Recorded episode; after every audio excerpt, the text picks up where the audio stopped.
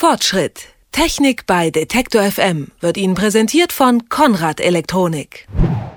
Ein PC im Format einer Kreditkarte, nur einen Finger breit hoch und das für unter 50 Euro.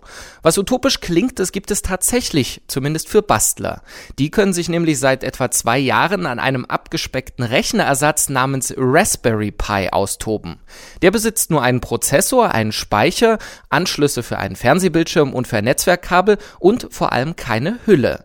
Mittlerweile ist um das Gerät aber trotzdem ein regelrechter kleiner Hype ausgebrochen. Warum und was man eigentlich mit einem Raspberry Pi anstellen kann, darüber spreche ich jetzt mit Daniel Bachfeld. Er ist stellvertretender Chefredakteur der Zeitschrift CT. Schönen guten Tag, Herr Bachfeld. Hallo. Ja, ich habe es gerade schon mal versucht, ein wenig zu erklären, was so ein Raspberry Pi ist. Vielleicht äh, können Sie ja das nochmal genauer tun. Also im Wesentlichen stimmt das schon. Das ist eigentlich ein fast ein vollwertiger kleiner PC. Äh, das, der Vorteil ist natürlich, dass er Checkkarten groß ist. Ich kann ihn quasi überall einbauen, überall mit hinnehmen.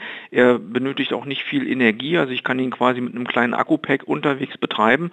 Und das macht ihn gerade für Bastler so interessant, um ihn zum Beispiel in Steuerungen, eigene Steuerungen einzubauen oder im Auto zu verbauen für bestimmte Sachen oder äh, zu Hause Heimsteuerung damit zu machen. Und deshalb ist das so ein kleiner Hype im und äh, ja quasi so ein kleiner Run, welche neuen Aufgaben kann ich mir ausdenken, die ich dann diesem Raspberry Pi übergeben kann. Also man kann den dann quasi selbst programmieren oder ihm Aufgaben geben. Ist das dann wirklich nur was für Bastler oder Profis oder kann sich prinzipiell auch jeder damit auseinandersetzen und bekommt das hin? Also Ziel war ja insbesondere der Hersteller dieses Raspberry Pi, der Raspberry Pi Foundation, das eben auch so leicht zu machen, dass Schüler und Anfänger das können. Das heißt also, man kann sich die Software im Internet runterladen, man kann sie relativ leicht installieren. Es gibt fertige Programmpakete, mit denen man bestimmte Dinge auf dem Raspberry Pi erledigen kann.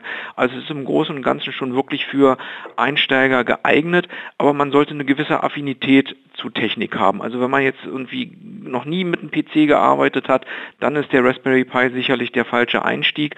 Aber für Leute, die sich ein bisschen dafür interessieren, was kann ich denn noch machen, dafür ist das die ideale Grundlage.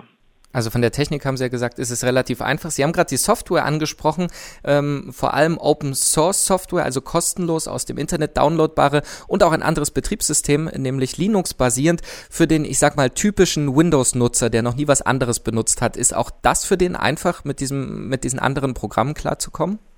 Also im Wesentlichen handelt es sich ja auch um eine grafische Oberfläche, wo Icons rumliegen, die man doppelklicken muss, wo man bestimmte Sachen äh, verschieben und fallen lassen muss. Also es ist eigentlich keine große Umstellung und es gibt eben im Netz sehr gute Anleitungen, wie man damit umgeht. Also es ist wirklich, wenn man sich dafür interessiert und ein bisschen Geduld hat, sich in Dinge einzulesen, dann ist es relativ einfach und es macht auch einfach Spaß, weil man dann irgendwann sieht, oh, da gehen ja Dinge, ich kann hier was machen, da leuchtet was, wenn ich das so programmiere oder da dreht sich ein Motor. Also es ist wirklich äh, auch gleich mit Erfolgserlebnissen verknüpft. Also vor allem Erfolgserlebnisse bei diesen einzelnen Aufgaben. Bietet sich das Gerät auch wirklich als PC-Ersatz an oder ist es nur für so spezielle Aufgaben? Also man kann es als PC-Ersatz benutzen. Allerdings muss man sich darüber im Klaren sein, dass es eben so bestimmte multimediale Seiten, dass die nicht funktionieren. Die sind dann einfach, also wenn ich jetzt im Internet browse, die sind einfach zu überladen und damit hat der kleine Raspberry Pi dann seine Probleme. Aber wenn es darum geht, einfache Textverarbeitung zu machen, einfache Spiele, das geht ohne Probleme und dafür eignet er sich. Aber das ist gar nicht die Hauptzielrichtung. Also es geht wirklich darum, äh, ihn auch für Steuerung zu benutzen, äh, dann quasi auch ohne Monitor Monitor, ohne Maus und ohne Tastatur einzusetzen, einfach irgendwo im Haus werkeln zu lassen, auch zum Beispiel als Media Center zum Abspielen von Filmen. Sie haben es gerade angesprochen, Media Center zum Beispiel ist eine dieser Varianten, wie man es benutzen kann. Was ich auch gefunden habe, ist zum Beispiel als Türöffner für ein Garagentor, die sind ja auch äh, sonst äh, relativ teuer. Wie alltagstauglich äh, sind aber dann ja diese Steuerungselemente? Also halten die auch so lange wie ein, ich sag mal, handelsübliches Garagentor-Öffnungssystem? Also die halten schon relativ lange. Es kommt natürlich darauf an, wie ich diesen Raspberry äh, erweitere, wie billig die Komponenten sind.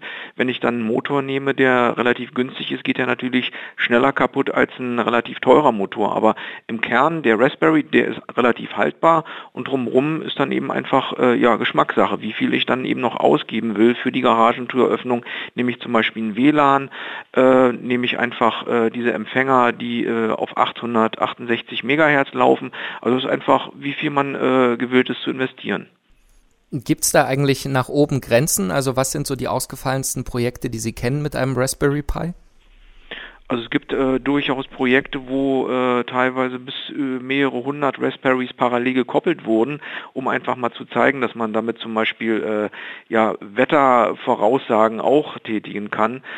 Da geht man dann schon in mehrere tausend Euro rein, aber das sind eher so die Ausnahmen, diese Projekte. In der Regel äh, handelt es sich eben um, um Basteleien mit einem Raspberry, wo man verschiedene Sachen anschließt, äh, die dann irgendwas steuern, eine Tür aufmachen oder einen Schalter tätigen oder als Robotersteuerung, also all diese Dinge und da bewegt man sich so um 100, 200 Euro.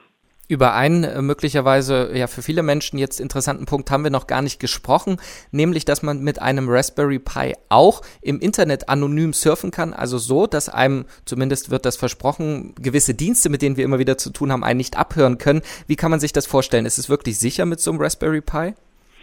Also an der Stelle, das ist so ein Beispiel, wo ich sagen muss, das ist eigentlich relativ ungeeignet. Es geht da konkret um das Tor-Projekt, wo man dann anonym im Netz surfen kann.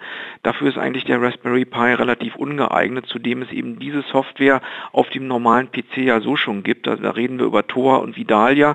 Da läuft das einfach viel performanter. Man kann das mit dem Raspberry Pi machen, aber das ist eigentlich nicht wirklich äh, der Sinn und Zweck dieser Sache, eben solche Software dort laufen zu lassen. Ähm, das hat sich jetzt jemand ausgedacht, um mal wieder ein Anwendungsbeispiel zu zeigen. Aber aus meiner Sicht ist das ein untaugliches Anwendungsbeispiel. Es läuft dann einfach sinnvoller, wenn ich mir diese Software direkt auf dem Desktop, mit dem ich im Internet unterwegs bin, installiere. Also da funktioniert es nicht so außergewöhnlich gut. Ansonsten kann der Raspberry Pi viel. Über diesen Minicomputer haben wir mit Daniel Bachfeld gesprochen. Er ist Computerexperte und stellvertretender Chefredakteur der Zeitschrift CT. Ich sage vielen Dank für das Gespräch, Herr Bachfeld. Bitteschön. Fortschritt. Technik bei Detektor FM wird Ihnen präsentiert von Konrad Elektronik.